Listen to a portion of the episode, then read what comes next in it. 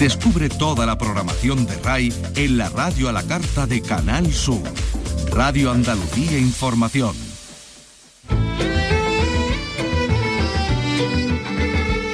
Andalucía es cultura. Con Maite Chacón. Radio Andalucía Información. Muy buenas tardes, espero que estén bien. La bailaora y coreógrafa Patricia Guerrero va a ser la próxima directora artística del Ballet Flamenco de Andalucía los próximos tres años. Así lo ha decidido la Consejería de Cultura tras un periodo de selección en el que los aspirantes han presentado sus propuestas. La granadina comenzó su formación en la escuela de baile de su madre, dio sus primeros pasos profesionales de la mano de Mario Maya con apenas 15 años y desde entonces no ha dejado de bailar. Ha sido primera bailarina precisamente del Ballet Flamenco de Andalucía y también del Ballet Nacional de España. Tiene su propia compañía desde el año 2013 y en 2021 fue reconocida con el Premio Nacional de Danza en la modalidad de interpretación. Enseguida vamos a hablar con ella, pero Carlos López, buenas tardes. Buenas tardes. Hace muy poco eh, estuvimos saludándola cuando estaba en Torrox. estaba en Torrox, estaba preparando su nuevo espectáculo junto a Alfonso, junto a Alfonso Losa y estuvimos hablando con ella, ese preestreno, ¿no? Ese flamenco in progress. Sí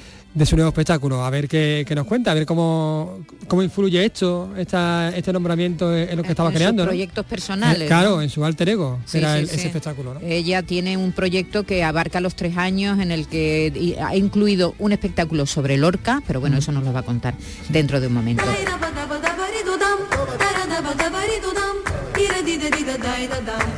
Ahora mismo.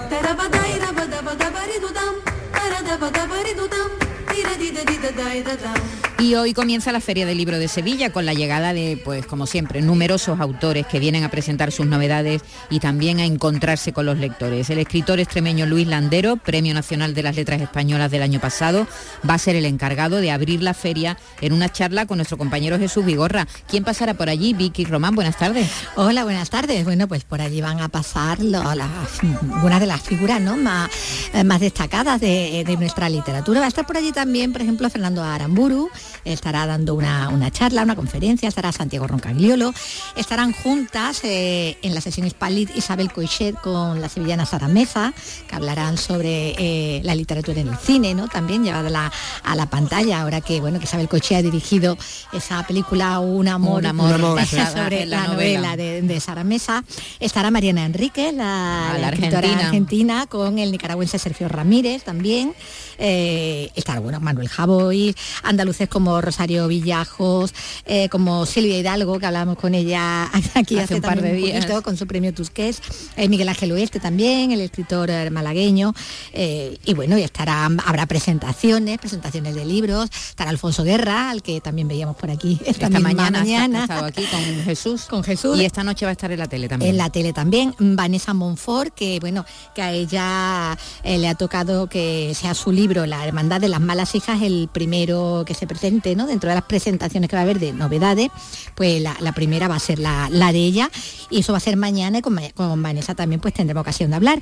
Y esta misma tarde, a las seis y media, la primera firma eh, destacada, ¿no? Para la que se espera, bueno, pues más público, sin duda es la de esos maestros del bestseller que, que está detrás de Carmen Mola, ¿no? De Carmen Mola, la, la autora, ¿no? Entre, comillas, de todas esas novelas de crímenes, ¿no? De eh, serie negra, ¿no? Y thriller, eh, y que bueno, y que ahora llega con, con el infierno, pues con los tres autores, tres guionistas, escritores que, forman Carmen Mola, pues vamos a hablar dentro de... Ya, En unos minutos vamos a poder oír a los autores de Infierno, que es la última novela de, de Carmen Mola.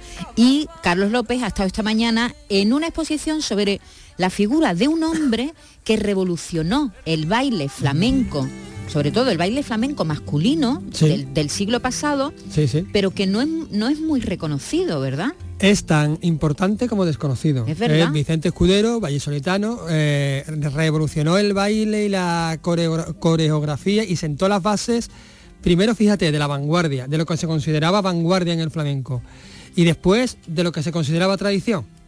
Lo mismo. Eh, sí, porque primero estuvo en París con las vanguardias y luego él mismo reconoció... Él, bebió de todas las vanguardias de, París, y, y, del mundo internacional, bebía también de, los, de los bailes, del folclore, digamos, autóctono, regional, por ejemplo, de, del folclore de su tierra, ¿no? Él creó eh, lo, que llamaba él el flamenco castellano, que es algo, bueno, pues que fue un invento suyo, ¿no? Eh, eh, incluyó movimientos de, la, de las danzas vascas tradicionales en el flamenco Blanco y sentó lo que hoy es el flamenco un, carpeto betónico. Lo que hoy entendemos por el flamenco clásico lo sentó, él pues a principios de siglo, de siglo XX estamos hablando. Es una, una exposición que está comisariada por Pedro G. Romero. Pedro G. Romero. Además fue un encargo del centro eh, de la Fundación García Lorca. García Lorca de Granada. De Granada, sí, sí, sí. Bueno, pues enseguida colaboran, sí, sí. Colaboran. Enseguida vamos a conocer más sobre esa exposición y terminaremos. Hoy tenemos, como ven, un programa muy flamencón, excepto Carmen Mola, eh, que se va un poco a Cuba, ¿no? Sí, se va a Cuba, y baila otro, otro ritmo. Baila otro ritmo, pero vamos, que tenemos un programa muy flamenco. Porque sí, pero cantaba un flamenco, ahora me acuerdo yo la protagonista, ¿no? Ah, sí, también. cantaba también una copla. Es que Cuba es una provincia. A las rejas de, a las rejas de mi cárcel no me vengas a llamar, no me acuerdo. Pero no me hagas cantar, ¿eh, Vicky? Que te parece a quien yo me sé. Bueno. no, no, no, no. No, no, no me hagas cantar.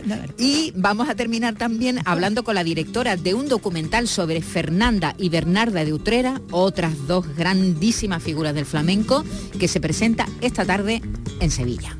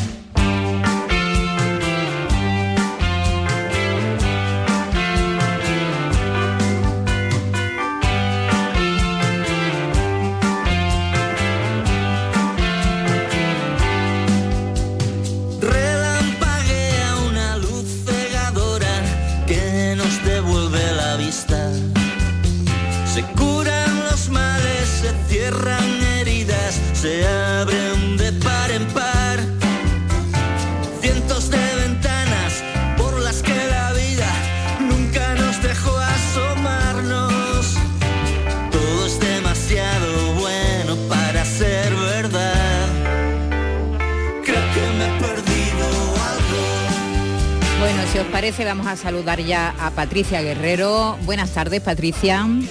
Buenas tardes. Muy bien, lo primero es darte la enhorabuena. Enhorabuena. Muchísimas gracias, muchísimas gracias. Supongo que estarás contenta. Claro, supongo que estarás encantada, ¿no? Pues sí, la verdad es que esta mañana me levanto ahí con una super sonrisa, bueno, de recordar la emoción ya de anoche y bueno, y con muchos mensajes de, felicitación de compañeros, de gente de la profesión, de familia, bueno, muy, muy contenta la verdad por esta noticia. Son tres años de momento que sepamos, no sé, ahora me corrige si no es así, que vas a estar el frente, al frente del Ballet Flamenco de Andalucía, un lugar donde tú has trabajado, has bailado, y supongo que eso es como más emoción todavía, ¿no? Añade... empezó, no empezó su carrera porque empezó, con Mario Maya, ¿no? Eh, pero, en Granada, pero bueno, digamos que donde empezaba ya ahí como a despuntar, ¿no? Sí, bueno, digámoslo así, es como casi volver a casa, ¿no? Tengo esa sensación de, de haber, eh, bueno, haber tenido muy presente en mi carrera, evidentemente, a este ballet por, por cuando estuve de solista con Rubén Olmo ya hace casi 11 años y, bueno, y de pasar también por las manos de Mario, que han sido dos de los grandes directores del ballet y evidentemente con muchos maestros que han pasado por ahí. Para mí esto, pues bueno, es algo con muchísima que recibo con mucha responsabilidad, con mucha ilusión, que eso siempre me gusta decirlo porque, así ha sido y, con esta intención eché el proyecto. Y bueno, y es una realidad que, me hace muy feliz y que tengo muchísimas ganas de, abordar y, bueno, y de comenzar hablas del proyecto, porque hay que decir que eh, esta decisión no ha sido una decisión, diremos, tomada arbitrariamente, sino que parte de una selección previa donde los candidatos se presentan, presentan, sus proyectos y entonces ya la consejería decide eh, con qué proyecto se queda. ¿no? Tú qué has presentado, Patricia, ¿qué, ¿cuál es la idea general de estos años que vas a estar al frente del ballet? Bueno, he presentado un proyecto, como efectivamente, como tú dices, de de tres años de duración, en el que, bueno, aparte de mi de obras eh, de mi propuesta no personal, como, como por ejemplo Tierra Bendita, eh, un proyecto también para Lorca. Eh, también, pues bueno, en mi, mi proyecto global está también la parte de recuperación de repertorio del ballet como patrimonio del propio ballet, que siempre me, me parece, bueno, pues algo primordial que, que debe hacer el ballet y que tiene responsabilidad de, de seguir eh, manteniendo eso vivo, ¿no? Ese legado vivo. Y también una labor docente como, bueno, como institución y, que, y que podamos llegar a muchos públicos, muchos tipos de públicos, ya sean jóvenes, ya sea gente que no pues bueno, por X motivos no haya, no se haya acercado al flamenco y creo que bueno, todo ese tipo de labor la, la tiene que, asumir el ballet y yo como dirección me gustaría que todo eso, todo este tipo de, de proyectos, ¿no? no solo uno en concreto o un, proyecto que se lleva a escena, sino que que esté lleno de, de proyectos, eh, mi dirección, que, que pueda sumar al flamenco, al arte y a la cultura de Andalucía. Patricia, te llega este nombramiento en, plenitud profesional. ¿Cómo te puede, te puede influir, digamos, para tus proyectos personales, por ejemplo, Alter Ego, con el que estabas ahora involucrada? Sí, bueno, a ver, es verdad que mi, o sea, mi dedicación al ballet va a ser 100%, o sea, yo, me han dado una, una dirección que, que, que bueno, que ya tiene un compromiso y una responsabilidad muy grande y, tengo que estar ahí al 100%. Es verdad que mi carrera, quizá eh, mi compañía, perdón, eh, privada, sí que va a estar un pelito en stand-by, pero, pero bueno, como, como ya os digo, para mí va, a seguir, va a seguir sumando, ¿no? Y quieras o no son proyectos y siguen siendo proyectos que parten de mí, por lo tanto, eh, no, no me parece tampoco un bueno, no me parece una pérdida ni muchísimo menos y, y, tampoco una parada, ¿no? Todo lo contrario. No es un punto y aparte, Un siguiente, claro, es una continuación. Eh, bueno, son proyectos paralelos, ¿no? En realidad, ¿no? ¿Cómo? Son proyectos paralelos, digamos, ¿no? Son, digamos, estas dos almas paralelas, ¿no? Uno por un lado el, el ballet y por otro lado tu compañía, ¿no? Claro, pero bueno, en este caso sí mi compañía la, debería, la tendría que dejar de mm. lado en esta etapa, pero bueno, eh, como digo, son proyectos y, va a estar ahí, ¿sabes? Yo voy a estar ahí, entonces no, para mí es otro lugar, es otro otra parte de mi carrera que a la que tengo que en este momento darle prioridad y ya está. Bueno, hay que recordar también que la, la compañía, el, Ballet Flamenco Andalucía, el año que viene cumple 30 años. Sí. ya, es una cifra que está muy bien, ¿eh? Sí, sí, muy redonda, con, con un bagaje y con bueno, pues eh, justo lo hablaba hace, hace un ratito, que, la personalidad que tenía el propio Ballet Andaluz era ese, ¿no? Que habían pasado eh, personalidades muy diferentes, con proyectos muy diferentes también, y que todos habían enriquecido al Ballet Andaluz y, le habían dado su carácter, ¿no? Y creo que también eso tiene un valor eh, añadido. Y en este 30 aniversario me gustaría hacer un recorrido por todas esas personalidades y, y bueno, que la gente volviera a vivir pues esas grandes obras que, se han hecho y se han creado para el ballet. Mm. ¿Y cabe en, en tu proyecto que la coreógrafa y directora baile también? Por supuesto. Vaya pregunta. No, sí, sobre todo... la pregunta que sabemos ya la respuesta, evidentemente. Eh, evidentemente eh, todo está enfocado al, al ballet, ¿no? Como tal, pero sí que creo que como directora bueno, joven que soy y estoy en activo absolutamente, bueno, sería casi una pena para mí misma. y, bueno, y creo que podría aportar más también muchas veces encima del escenario que aparte lo que pueda aportar debajo, ¿no? Entonces, bueno, creo que es importante que mi figura esté ahí mm, de diferentes maneras y, por supuesto por apetencia y porque me gustaría voy a bailar, sí, claro. Bueno, pues estaremos pendientes, Patricia, de verdad, de fecha todavía de estrenos y eso no podemos decir nada, ¿no? No, no, no, ahora mismo nada. Con muchísimas ganas de comenzar. Eso, pues ya está, empezar a trabajar y que todo te salga muy bien y eso te Por supuesto que va a salir muy bien todo. Un abrazo, Patricia, y enhorabuena. Un abrazo muy grande a los dos. Chao. Adiós, adiós. Patricia Guerrero, nacida en el Albaicín, en Granada, en el año 1990, empezó a bailar con su madre cuando era un mico de chica. Una polluela. Una polluela que no sabía casi ni andar. Y, Fíjate. y, donde, y donde ha llegado nos alegramos mucho, porque además es una gran bailarina. Es una gran bailadora y una gran bailadora. una gran coreógrafa. Y una gran coreógrafa también. Una cabeza privilegiada. Andalucía es cultura, con Maite Chacón. Radio Andalucía Información como os decía, hoy comienza la Feria del Libro de Sevilla y arrancan la firma de los autores. Los tres que están detrás de Carmen Mola firman hoy su último libro, Infierno, un thriller histórico que comienza en un Madrid convulso bajo el reinado de Isabel II y pasa por la Cuba colonial y esclavista, donde se están produciendo una serie de extraños asesinatos de ricos terratenientes. Vicky Román ha estado con ellos.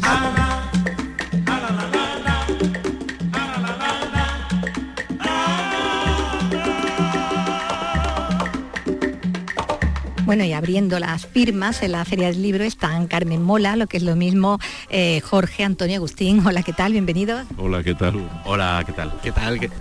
Bueno, pues aquí los tengo a los tres juntos para hablarnos que, de esta otra novela, porque después de La Bestia, ahora nos traen directamente El Infierno, esta historia con, con dos planos narrativos, con un relato dentro del relato, eh, uno en 1868 y años posteriores entre España y Cuba, un corte quizás más, histórico y el otro en primera persona, entre el fantástico, el terror, pero muy unidos, como vamos a ir viendo, ¿no? Sí, eh, son, hemos utilizado un recurso que era muy decimonónico de, de la aparición de un manuscrito que tiene mucho que ver con la historia, que eh, ayuda a los lectores a entender lo que está pasando, pero también les despista y, les hace pensar, no, pero ¿de quién me están hablando? Espera. Eh, y en realidad es la llegada de un demonio a Cuba, por eso la novela también se llama El infierno, y y la situación en, la isla de Cuba, una situación muy violenta, con esclavitud, con, mucha desigualdad social. y bueno, hemos querido ir jugando con esos dos planos que nos decías tú bueno, se van a ir alternando, ¿no? Porque empieza, desde luego, con, ese manuscrito que decías, que es lo, quizás lo más potente, con esas memorias mecanografiadas, ese inicio de, manuscrito fantástico, truculento en Cuba, eh, presentado, bueno, con el primero de siete, de siete círculos del infierno, ahí siguiendo un poco a, a Dante, ¿no? Sí, sí, claro, ya desde el título seguimos un poco a Dante. El infierno de Dante eran nueve círculos, nos hemos quedado en el séptimo, porque el séptimo es el de los asesinos, el de los locos, el de, el de la violencia. Y Carmen Mola lleva desde la primera novela haciendo una exploración de la violencia y del mal. Aquí con un personaje del demonio, que es un demonio corpóreo, que está en la tierra y que se trata de saber quién es ese demonio, se sabrá al final de la novela, claro está, y además con el demonio figurado que, puede ser el amor, los demonios del amor o los de la esclavitud. Sí, porque más allá de las ficciones ¿no? que se hayan hecho a lo largo, bueno, tanto literarias como cinematográficas, ¿no? sobre, sobre la esclavitud, eh, que está tan presente en la, en la trama, esta fue, y lo peor, sigue siendo, desde luego, un horror, ¿no? Supera muchas veces a lo que se puede imaginar, ¿no? En un relato, ¿no?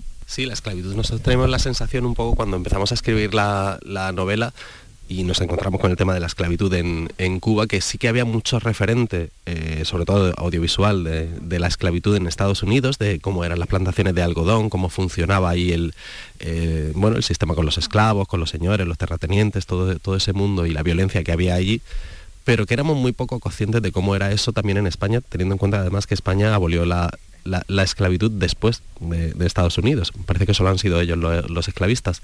Y entonces, mm, cuando encontramos el tema, nos pareció muy sugerente contar toda, toda esa historia y, efectivamente descubrimos que aquel mundo era un mundo bárbaro, de, jornadas de, trabajo interminables, de castigos físicos. Bueno, hay historias que se cuentan dentro de, la novela en la que se obligaba a, que las mujeres se acostaran con determinados esclavos para que nacieran esclavos más fuertes, ese tipo de cosas, ¿no? Y entonces ese mundo que nos parecía terrorífico es al que van a viajar, sobre todo uno de nuestros personajes, que es Mauro.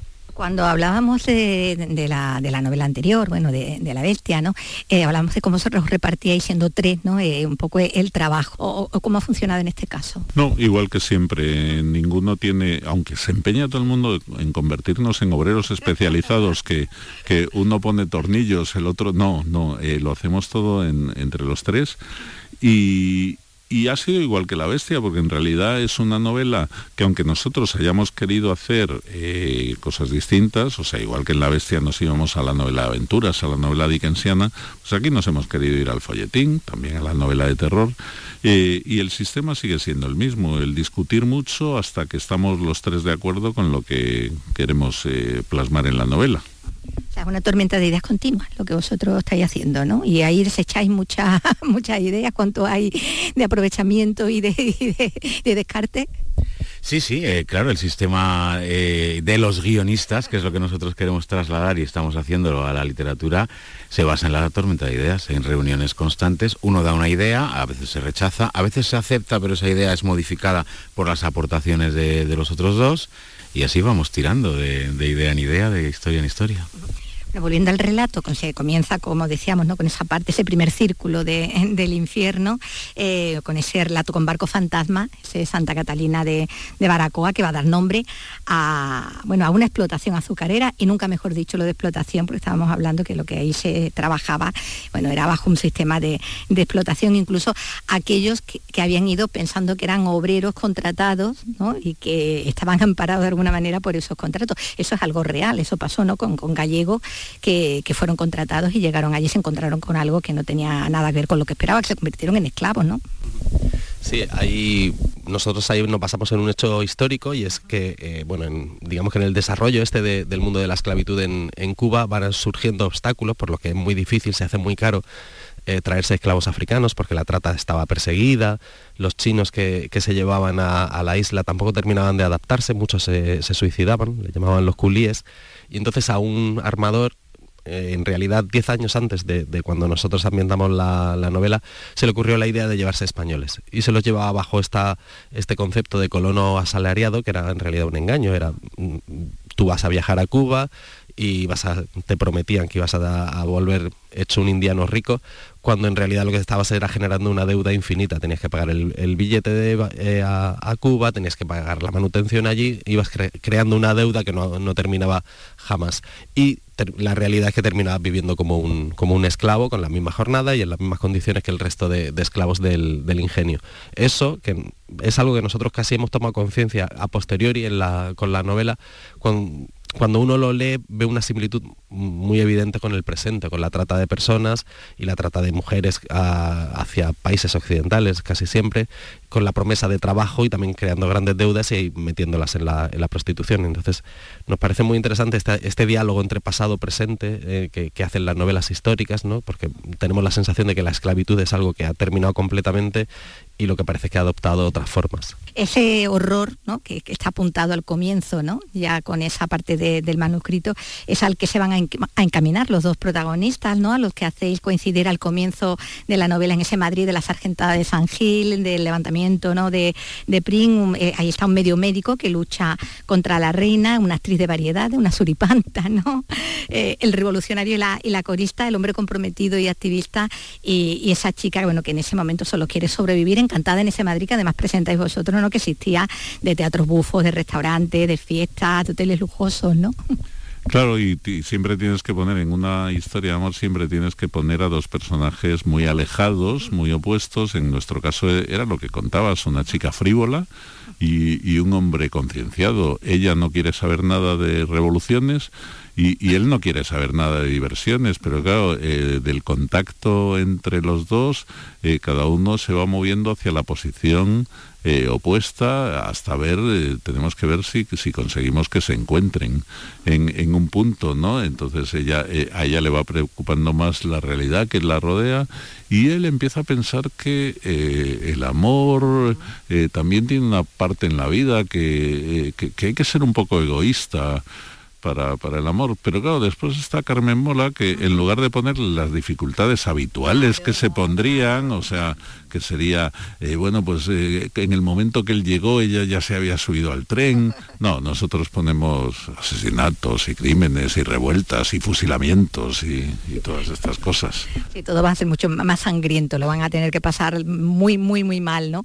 Bueno, el telón de fondo es ese convulso contexto político y social, ¿no? Del reinado de Isabel II, con tantas alternativas gobernancias, en el gobierno, con tanto descontento, con revuelta, eh, de más revuelto y ganancia de pescadores, que siempre, bueno, la ganancia se la llevan los, los que saben, ¿no? Bueno, sí, la desigualdad social que hay en este Madrid del 66 es tremenda. También en este contexto y, lo que explica también las revoluciones contra las reinas, que había una crisis económica galopante. Había muchísima miseria. Eso explica también que los gallegos de las aldeitas se fueran a Cuba en busca de un futuro más próspero. Al final todo es lo mismo. Es una cuestión de los poderosos que tienen pisoteados al pueblo, a los que menos tienen, a los parias. Este, la novela arranca con una reflexión sobre el poder que, que yo creo que sitúa un poco el, centro de gravedad de, la historia en el tema de, bueno, de la desigualdad, de las injusticias o del uso obsceno del poder. Esto es un poco el tema que va recorriendo la novela, aunque nosotros la vertebramos con la presencia de un demonio, que eso da miedo al lector y es lo que queremos, y, que obviamente eso lleva consigo una reflexión sobre el mal y sobre la violencia, y además con la historia de amor, que es uno de los refugios que nosotros más o menos estamos eh, diciendo en la novela que hay contra las miserias del mundo, el amor y, la ficción sería el otro, que también es un tema que recorre la novela, la importancia de la ficción como consuelo y como refugio de las miserias de este mundo.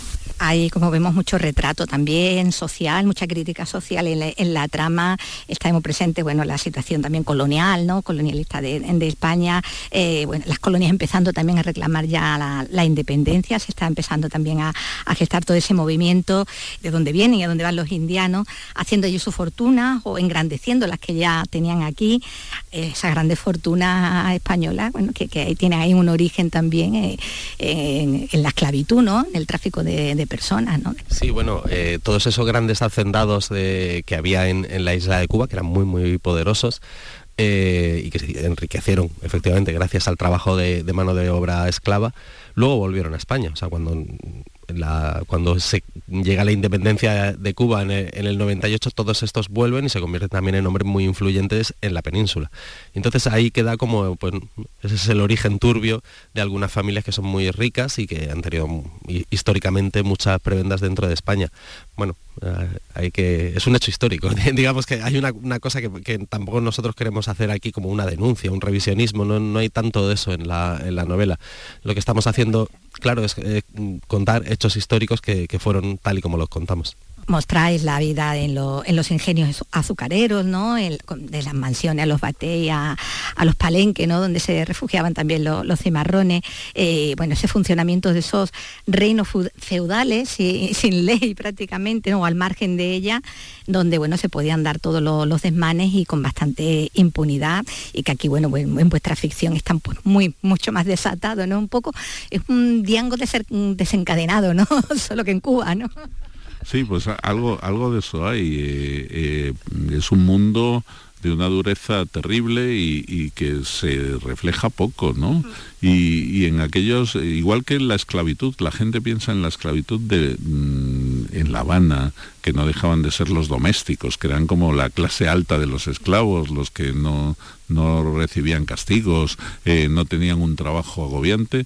Sin embargo, en, los ingenios llegaban a tener jornadas de 17, 18 horas en la época de la seca, que era cuando había que cortar la caña, y eh, con el calor que hace en Cuba y ese calor húmedo, debía ser una cosa de muy difícil sobrevivir a eso no necesitabas que te maltrataran, ¿no? Para que ya el mismo entorno ya hiciera, hiciera sus estragos. Bueno, es un momento en el que situáis vuestra, vuestra novela en el que se está aventurando cambios, ¿no? Se está mm, vislumbrando con esa reciente guerra de secesión en Estados Unidos, que, eh, que está ahí de un lado, están las revoluciones también en España, que las estáis tocando, ¿no? Hasta, hasta la gloriosa, ¿no? Prácticamente, ¿no? Eh, con, Cuba y España que se están reposicionando también un poco en el, tablero, ¿no? Sí, sí, eh, así es. Eh, contamos, la novela termina con la revolución de la gloriosa, que es la, revolución que expulsa a la reina Isabel II de España y que consigue una serie de avances porque hay en el manifiesto que pronuncia eh, Prim, eh, primero Topete y luego Prim, eh, se está hablando de libertad de prensa, de, abolir un montón de eh, de abusos que tenían al pueblo sublevado. Eh, bueno, se, consiguieron unas cosas que después eh, van a caer de nuevo con las restauraciones, nada permanece demasiados años.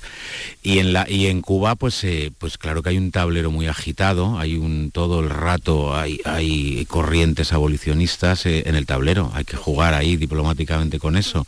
La reina se beneficiaba del dinero del tráfico de esclavos, de los ingenios, había muchos intereses creados, los abolicionistas tenían que moverse con cuidado, había cubanos que querían la independencia, otros que querían ser españoles, otros que querían pertenecer a Estados Unidos, había un tablero bastante agitado que nosotros no podemos desgranar del todo porque es de una enorme complejidad y esto en realidad es nuestro trasfondo en el que se mueve la historia de amor y los personajes, pero sí que percibimos como escritores que es una época muy interesante, que claramente es caldo de cultivo para una buena novela había todo un avispero, ¿no? Ahí zumbando. Bueno, así todos los personajes de la novela se van a ver zarandeados, ¿no? Como decís, ¿no? Por, todas estas circunstancias, los hacéis pasar por, por muchas de ellas. Van a ser testigos muy directos también de, muchas, desde la sargentada de San Gil, ¿no? Hasta la batalla de, de Alcolea. Ellos le, vamos, que toman esta parte, ¿no?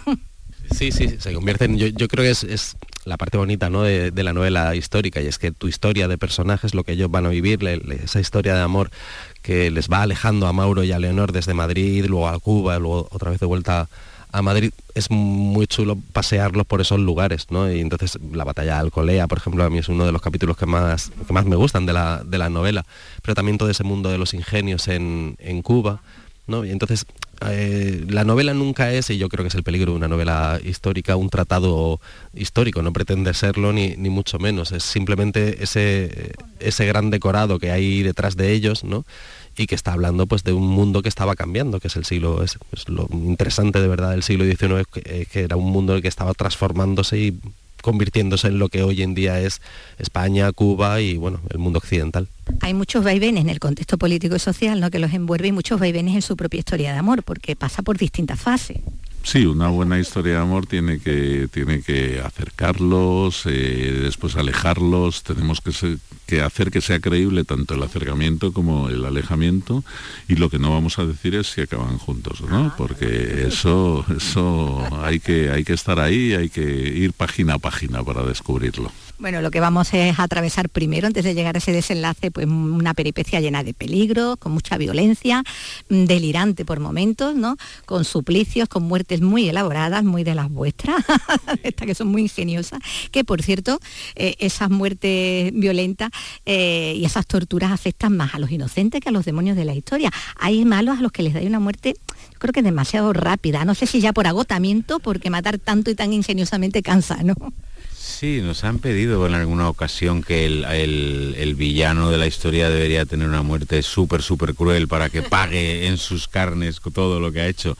Pero yo creo que está bien así. Yo creo que tenemos, el escritor tiene que dosificar su, bueno, eh, las dosis de crueldad, ¿no? La, exposición de la crueldad y también saber lo que está en juego en cada momento. Aquí estamos hablando del clima, del que no vamos a hablar mucho más para no adentrarnos en el spoiler, pero yo creo que está bien escogido el modo de cerrar esta novela, esta historia, en lo que al demonio se refiere. Bueno, pues mm, es la novela bueno, mm, con la que va a empezar la firma, como decíamos, ¿no? Eh, en la feria del libro. Eh, suponemos bueno, que ya estarán esperando ¿no? los, lectores ¿no? para ponerse a la, a la cola. Y bueno, estáis ahora mismo que acabáis de. estáis presentando la, novela, es muy, muy pronto, ¿no? Pero como sois guionistas y, sois muy activos y seguro que, estáis ya en, 80 cosas, no sé qué, por dónde dirán, bueno, por separado también, ¿no? ¿En qué andáis ahora? Antonio, por ejemplo. Venga, pues eh, bueno, sí, siempre estamos con algo. Nosotros llevamos un ritmo bastante alto de, libro por año. Eso es un ritmo, ostras, que para sostenerlo, mientras estás haciendo la promoción de un libro tienes que estar urdiendo ya la siguiente historia, porque si no, no sale. No vamos a decir cuál es, porque estas, estas supersticiones de escritores que hasta que la cosa no está un poquito más avanzada o más atada, no se debe hablar de ello.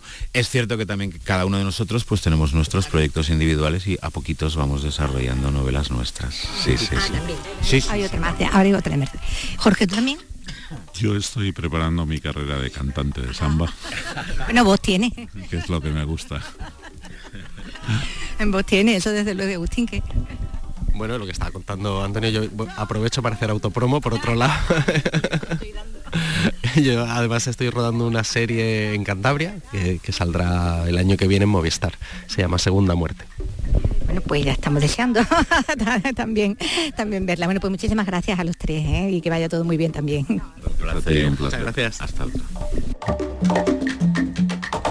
Que no se retraiga. Para los seguidores de Carmen Mola, esta tarde a las seis y media, ¿verdad? Seis y media, en la? Feria del Libro, En la sí. Feria del Libro van hasta allí firmando ejemplares que seguro que, hará, que tendrán cola. Sí, seguro, eso de- seguro. Andalucía es cultura. Con Maite Chacón. Radio Andalucía Información.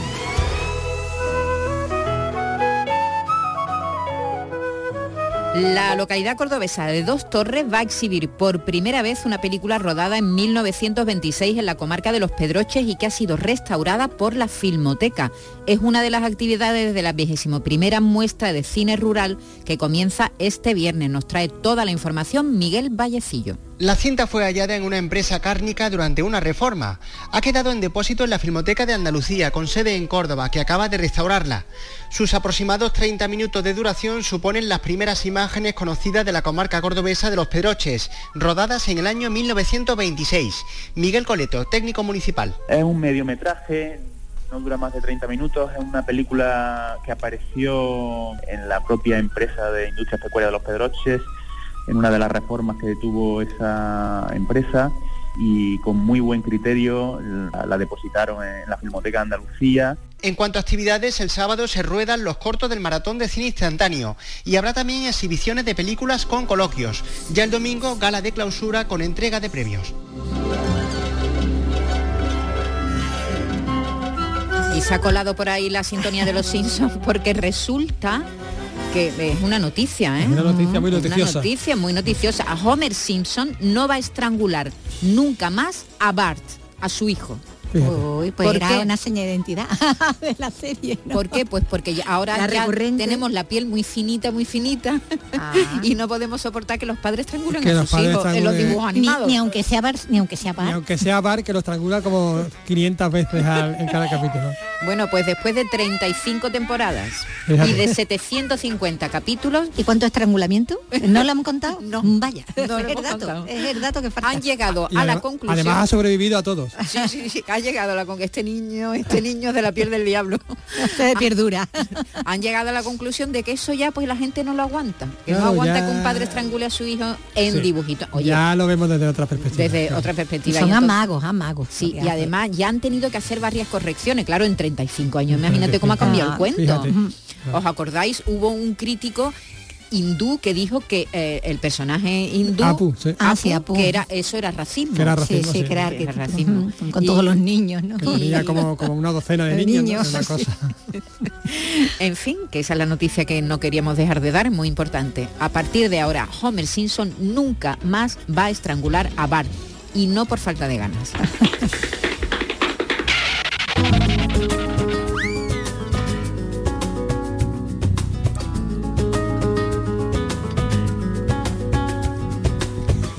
Regresa a Andalucía la muestra más importante sobre el bailarín vallisoletano Vicente Escudero. Está comisariada por Pedro G. Romero. Fue un encargo que le hizo el centro, bueno, directamente Laura García Lorca, del Centro Cultural García Lorca de Granada. Esta exposición ya ha pasado por Granada, claro, por Valladolid. Escudero se dice que fue el inventor del baile flamenco masculino.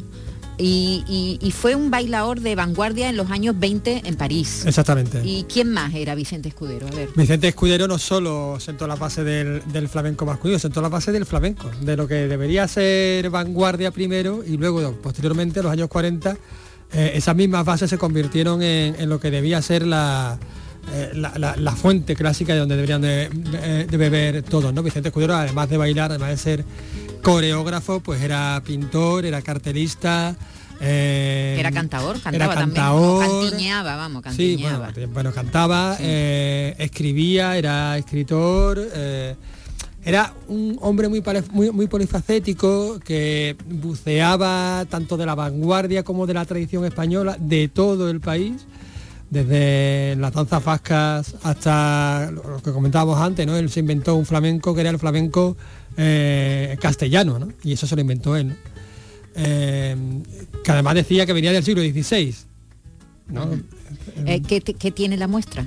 Y la muestra, mira, la muestra Fotografías, ¿qué más? de todo. incluye películas, películas rodadas en, Francia, muchas de ellas.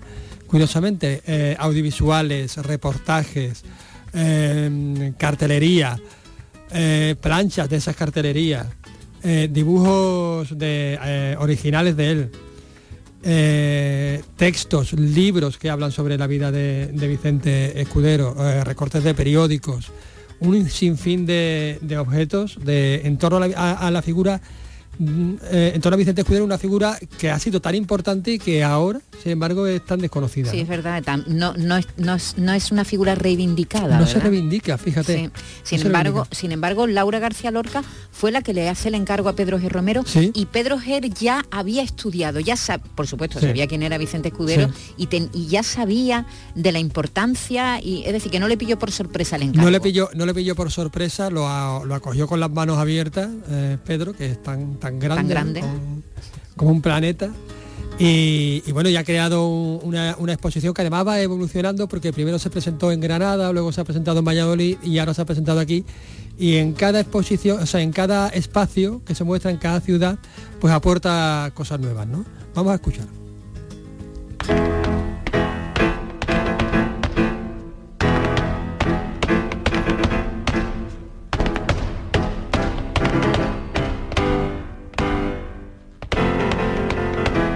Vamos a hablar primero con Pedro G. Romero, que es el comisario de la muestra. Hola, ¿qué tal, Pedro? ¿Qué tal? Estamos hablando de una figura que es un referente dentro del baile, del cante, incluso de la escenografía, de la representación gráfica en el flamenco. Sí, sí, pues Escudero es prácticamente, eh, en fin, en gran parte es el que se inventó esto que parece tan antiguo del baile flamenco primitivo, pues básicamente el artista que puso las bases para que se desarrollara de una forma singular, es decir, muchas de las ideas que tenemos del flamenco como algo sobrio, austero, primitivo, rítmico, expresivo, etcétera, antes de Escudero no existían, se dan solo a partir de el gran trabajo que hace Escudero en los años 20 y 30 en París con las vanguardias y después cuando pasa toda esa herencia, digamos, a la escena española a partir después de la Guerra Civil. Pedro, ¿qué importancia tuvo Argentina o qué influencia en la carrera de Vicente?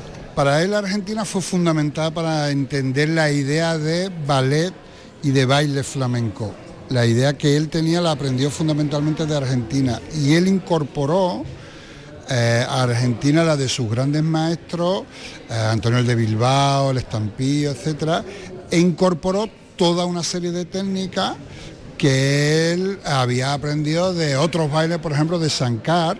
Él incorpora muchos movimientos que vienen del baile de la India a través de Sankar y que tienen más que ver con el baile de escudero que no con un supuesto origen indostánico de los gitanos, por ejemplo, o él incorpora técnicas de baile de Mary Winman o de Rudolf Laván que son fundamentales para construir un flamenco austero. Por ejemplo, Pilar López cuando desarrolla la carrera del baile de hombre de Farruco, de Mario Maya, del Guito, de Antonio Gade, usa como principal instrumento el decálogo de escudero, ¿no? Más allá de que el decálogo nos pueda parecer acertado, disparatado, y que de verdad tenga algo de científico, estéticamente creó esa impronta de lo que todo el mundo entiende hoy día como baile flamenco.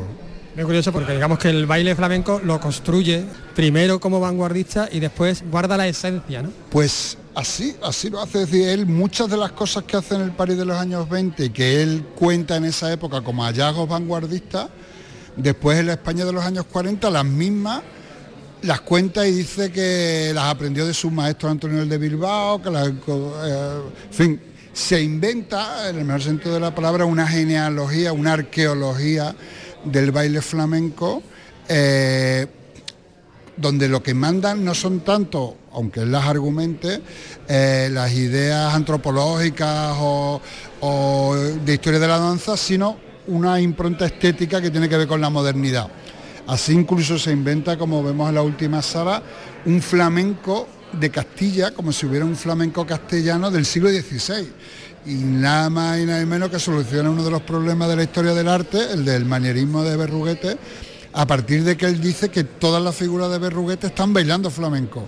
Entonces, Más que eso, eh, la importancia de eso no es que ese disparate hubiera tenido lugar, que no lo tuvo nunca, sino que él construye unos alas de movimiento, un, un experimento de lo que debe de ser la danza, que después, por ejemplo, Valdelomar retoma para su película Fuego en Castilla. Un referente de la modernidad en España y de la modernidad en el, en el flamenco. Muchísimas gracias por atendernos. A vosotros. También está, por supuesto, Luis Ibarra, el, nuevo flamante dire, director de la Bienal eh, de Sevilla. Hola, ¿qué tal, Luis? Muy bien, disfrutando de la exposición. Compañero también periodista, una figura que digamos que sentó las bases del, flamenco moderno. ¿no? Efectivamente, es que el flamenco moderno es muy antiguo en el flamenco en realidad, no es un arte eh, vanguardista que muchas de las cosas que eh, hoy parecen y siguen siendo sumamente modernas, en realidad no se pone a buscar un poquito, como puede ver en esta exposición, y sí que es cierto que se plantearon hace ya algunos años con figuras tan polifacéticas como la de Vicente Escudero, que sigue inspirando a bailadores de hoy como pues Andrés Marín o muchísimos otros. Además, eh, como, al igual que Andrés Marín, por ejemplo, ¿no? él también bucea en otras tradiciones, en otros folclores, pues desde el País Vasco a, al, al, al, al folclore castellano de donde él provenía. Sí, al final ahí está la, la inquietud artística, la, la, exploración. Andrés Marín, por ejemplo, eh, en la pasada Bienal, ¿no? estuvo co explorando eso, esos lenguajes eh, con John Gutiérrez y con John perdón, Maya. John Maya y me, me he ido a otro, a otro músico. Y, y, sí que es cierto que esa eh, exploración está, eh, está en el flamenco, bueno, el, eh, el motor que, lleva al final a los artistas, tanto del pasado como del presente, a hacer eh, propuestas de, esas características que también se muestran desde otros prismas. Por ejemplo, Vicente Escudero no solo bailaba, sino que tiene ahí el decálogo de la danza, cantaba, eh, actuaba, era una persona con múltiples inquietudes que también se ven esas múltiples facetas artísticas. Que podemos ver aquí en esta exposición. Muchas gracias, Luis. Muchas gracias. También estaba con nosotros Laura García Lorca. Hola, ¿qué tal, Laura? ¿Qué tal? Encantada de estar aquí. Una exposición que se hizo también conjuntamente, que se ha hecho con el Centro García Lorca. No podía faltar también esta relación entre Vicente y Federico. Sí, fue, en realidad fue una iniciativa de, de la Fundación hacer en el año del el año 22, el centenario del concurso de Cantejondo, pues pensé que estaría bien hacer una exposición sobre Vicente Escudero, que es que hasta ahora, hasta hace poco, ha sido muy poco conocido. Y llamé a Pedro G. Romero para mm, tener su opinión y consejo y para que me dijera por dónde, porque sabía que Pedro G. sabía muchísimo de, de Escudero. Y dijo, pues bueno, si quieres hago yo la exposición y así fue, se inauguró en el Centro García Lorca de Granada, luego ha estado en el patio herreriano, en, Valladolid, y, esta es su tercera sede que en cada sitio tiene su interés particular, pero Valladolid, que es donde nació Escudero, y aquí que tantísima gente tiene interés por este ser extraordinario y original, único, que cambió un poco la dirección del del baile flamenco, sobre todo de los hombres. Sí, porque digamos que, que sienta las bases ¿no? del flamenco es. moderno, una persona que cantaba, que, ta, que también sí. cantaba, además de, de, de, bailar, que era coreógrafo, que investigaba. Que era un artista gráfico estupendo, que escribía, en fin, era un artista muy completo y, y muy único, o sea, que un bailador de flamenco viera y se quisiera acercar a las vanguardias desde Valladolid. Es, es, realmente una cosa original y que inventara bailar con al sonido de una dinamo o en silencio, que se hiciera unas castañuelas de acero. Eh, inventó muchísimo y claro, luego eso lo vio Pilar López, que era tan inteligente y sabía tantísimo. Fue ella, yo creo, vamos, eso lo contará mejor Pedro, quien transmitió el sentido del baile de, de, Escudero a los suyos, a Gades, a Mario Maya, al Guito, etc. O sea que, que ella fue muy importante también en lo que hoy vemos, que nos parece eh, la danza de hoy y tiene una fuente que es la de Escudero. Laura, cambiando un poco de tema, hace unos días hemos descubierto las imágenes en, mo en movimiento de Miguel Hernández. Sí. ¿Qué pasaría si cualquier día de esto escuchásemos la voz de Federico? Pues sería muy emocionante, sería una maravilla. Yo tengo la esperanza de que algún día aparezca y creo que los que quedamos de la familia la reconoceríamos, porque siempre hay eso que se llama el léxico familiar y no debía tener una voz muy distinta a la de mi padre, Paco, que era el segundo de los hermanos, o al habla de mi tía Isabel, como creo que, que sabríamos, aunque no lo hemos oído a él, sabríamos reconocerlo. Pues yo también tengo esa esperanza. Muchísimas gracias. Gracias.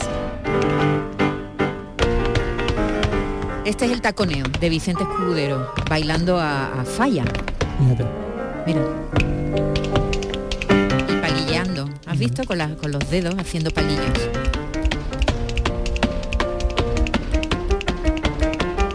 La voz de Federico, ¿verdad? Ojalá, ¿Cuánta ¿verdad? gente hay buscándola? Buscándola. Buscando la voz de Federico. Decían que estaba, que puede estar en Argentina, ¿no? Que dio eh, alguna, Alguna, conferencia, sí. alguna, alguna entrevista, también entrevista para la también, radio. sí. Mm. A ver, ojalá alguna vez se, se encuentre. Eh, hemos empezado hablando con Patricia, es que vaya programa de hoy, Sí, flamencón sí, sí, que nos está ahí. quedando. Hemos empezado hablando con Patricia Guerrero, hemos terminado, bueno, estamos ya casi terminando y hemos mm, dedicado un buen rato a conocer la figura de una persona muy desconocida pero muy importante en el flamenco como fue Vicente Escudero. Y ahora vamos a hablar de la Fernanda y de la Bernarda.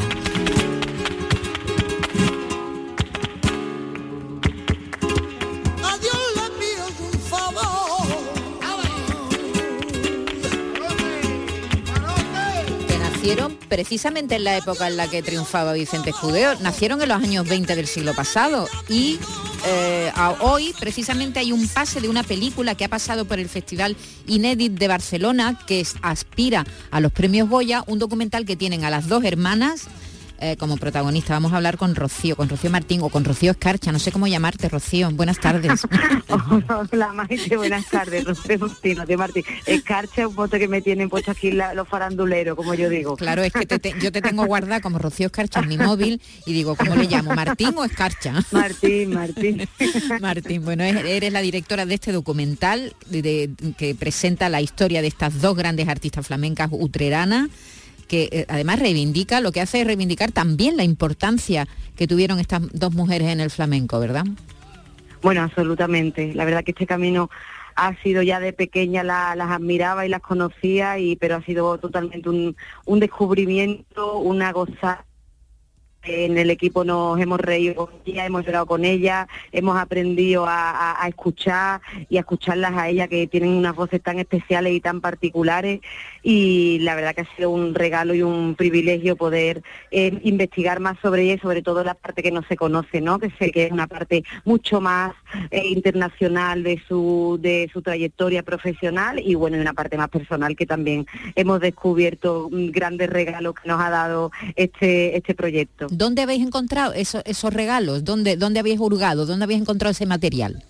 Pues bueno, la familia ha sido parte muy importante de, nuestra búsqueda y han sido muy generosos con todo lo que nos han ido eh, tanto contando personalmente como dejando de material gráfico de fotos desconocidas y luego también hemos hecho una, una labor de, de búsqueda de archivos más allá de lo que eh, digamos acá que había a nivel nacional. Nos hemos ido a París y hemos encontrado archivos de ella porque hicieron un gran disco en París en directo. Nos hemos ido a Nueva York en la Feria Mundial de, mil- de 1964 y también había archivos de ella muy jóvenes. Nos hemos ido al, al, al proyecto flamenco puro eh, que se hizo en 1986 mm, lleno de, de, de un elenco gitano absolutamente espectacular que tenemos las imágenes inéditas que nunca han salido a la luz ha sido una, una búsqueda y un encuentro de material mm, del que hemos disfrutado y que ahora lo que queremos es que lo disfrute la gente. Claro. Y bueno, y no solo material, también muchas figuras del flamenco que pasan por el documental, ¿verdad? Eh, artistas Sí. que las conocieron y otros que no llegaron a conocerla, pero que las admiran. Correcto, porque tenemos, bueno, desde el gran guitarrista Paco del Castor que las acompañó tanto, eh, la Farruca que compartió con ella precisamente este flamenco puro de, de Estados Unidos que hicieron una, una gira internacional impresionante, eh, hasta figuras más jóvenes que las miran como puede ser María Terremoto, Israel Fernández o La Macanita. Sí, la verdad que tiene esta vertiente, eh, tú lo has titu- titulado eh, Mujeres, Gitanas y Artistas. Es decir, hace eh, estas, eh, bueno, esta aclaración, ¿no? Bueno, la- en realidad el título del documental es Fernández Bernarda. Entonces, él- eh, es verdad que digamos que es el, digamos, el logline de nuestra historia, ¿no? Son mujeres gitanas y artistas.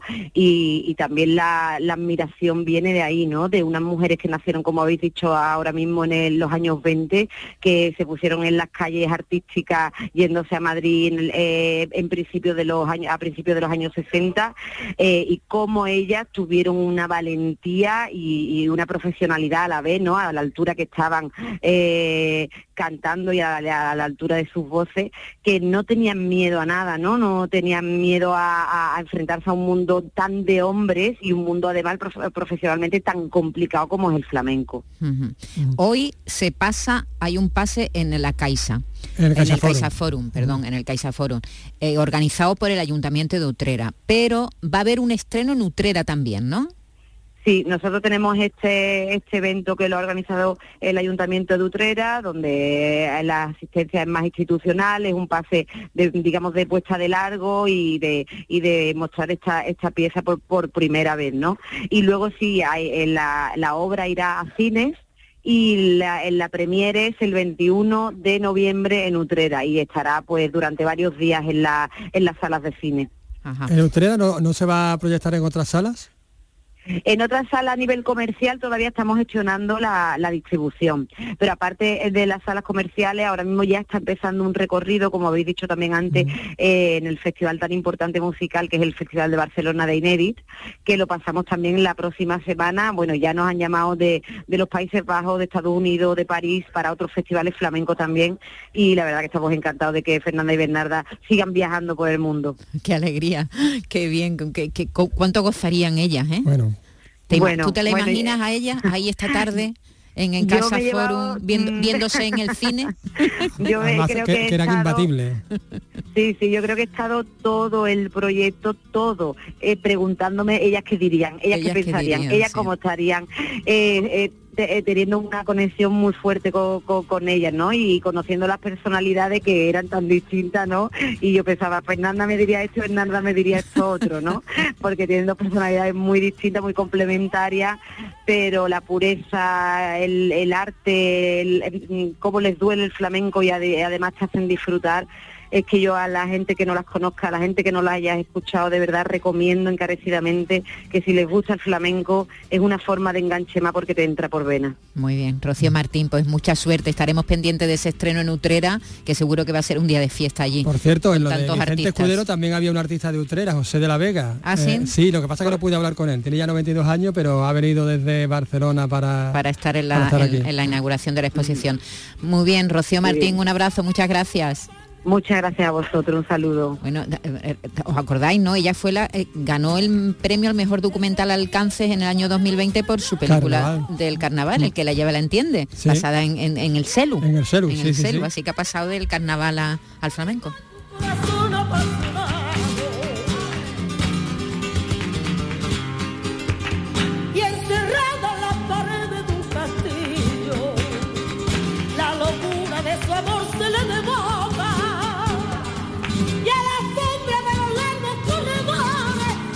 Nosotros nos vamos, dejamos en la mejor compañía. Hombre, hasta, por favor. hasta mañana. Hasta mañana.